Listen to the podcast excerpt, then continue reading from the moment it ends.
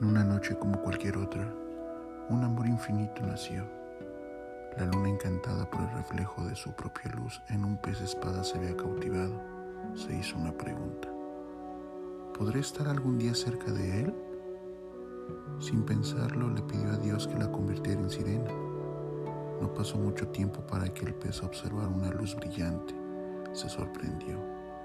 Mientras se miraban, le pidió se quedara. La sirena le dijo que eso era imposible. Yo no soy lo que tú crees, soy una luna.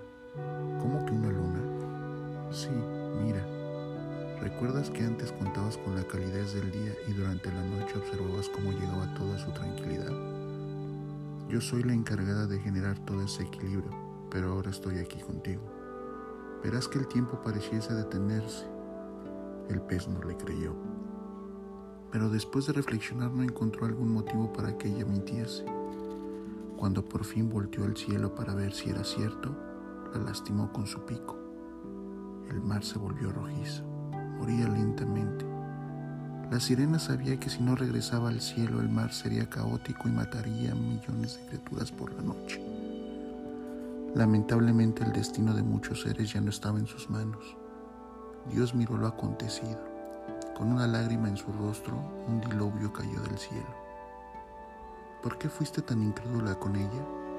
Quien solo quería amarte por un instante, no le importó dejar su figura para estar contigo. Ahora, ¿tú qué harás para salvar su vida? El pez ofreció su alma. Dios le preguntó si realmente estaba seguro de lo que estaba haciendo, ya que de ser así perdería el derecho de tener voluntad propia. El pez sin pensarlo aceptó. Dios agachó la mirada. En medio de un suspiro la existencia del pez en la tierra se esfumó. Poco a poco todo volvió a la normalidad. Su memoria parecía intacta. La luna apareció en el horizonte despojándose de su cuerpo herido de sirena. Quedó en un suspiro aquella memoria.